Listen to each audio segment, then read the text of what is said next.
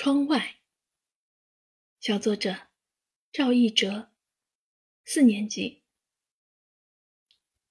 在我的教室里有几扇高高的窗户，在课间，我常常会因为题目不会而思考一会儿。说是思考，有时只不过是看向窗外的景色罢了。看向窗外，你会看见奇妙的景色呢。向上看。你会瞧见几只鸟儿从天际飞过，天上的云仿佛也在跟着这几只鸟儿。啊，鸟儿把天洗干净了，一望无际蓝蓝的天，在鸟儿飞过的地方露出了原本的墨蓝，这颜色可真美，像是阳光洒在海面上似的。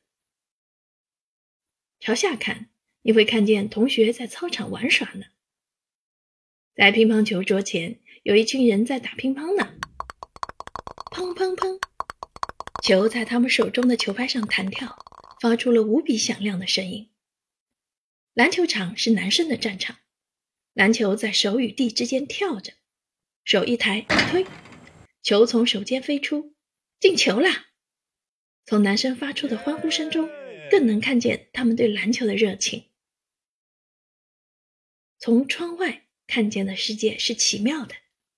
你也去看一看窗外那生机勃勃的世界吧。